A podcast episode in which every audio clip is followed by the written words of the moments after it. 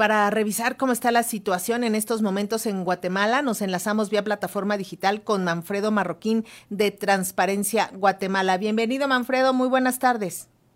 Gracias, muy buenas tardes. Un pues saludo a ti y a toda la audiencia. Gracias, pues platícanos cuál es el ambiente que se está viviendo en estos momentos en Guatemala ante ya la próxima toma de posesión del presidente electo Bernardo Arevalo.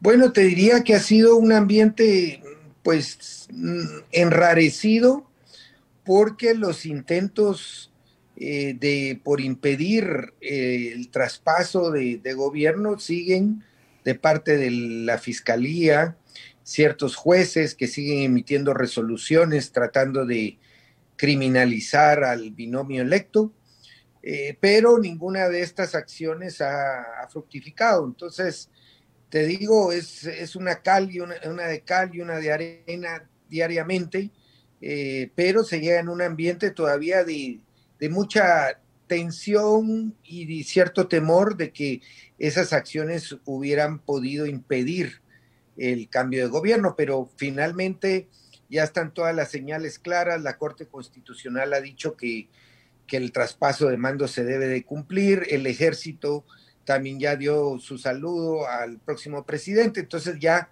ya está más claro que sí vamos a tener un traspaso de, gobierno finalmente.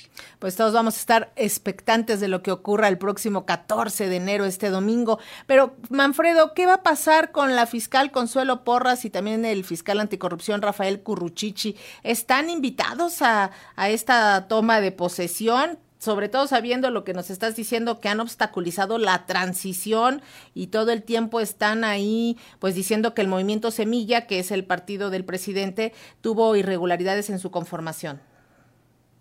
Bueno, eh, yo me imagino que no van a estar invitados. Eh, más bien creo que, y tendría, apostaría que en el discurso de toma de posesión el presidente seguramente le va a pedir la renuncia públicamente a la fiscal y a todos esos fiscales que han, la han acompañado en esta aventura de, de tratar de, pues prácticamente de, de impedir, eh, bueno, primero cuestionando los resultados electorales y ahora tratando de criminalizarlos para incluso con órdenes de captura, se mencionaba ayer posibles órdenes de captura contra la vicepresidenta electa, pero yo te diría que a nivel nacional e internacional hay un consenso de que ese Ministerio Público es un instrumento de las mafias políticas que gobiernan Guatemala y, que por lo tanto no puede seguir en el cargo. Eh, el problema es que hay una ley que es muy restrictiva porque dice que no se puede destituir al fiscal si no es por medio de una condena en firme y para que haya una condena en firme en nuestros países, tú bien lo sabes, puede tardar 5, 10, 20 años.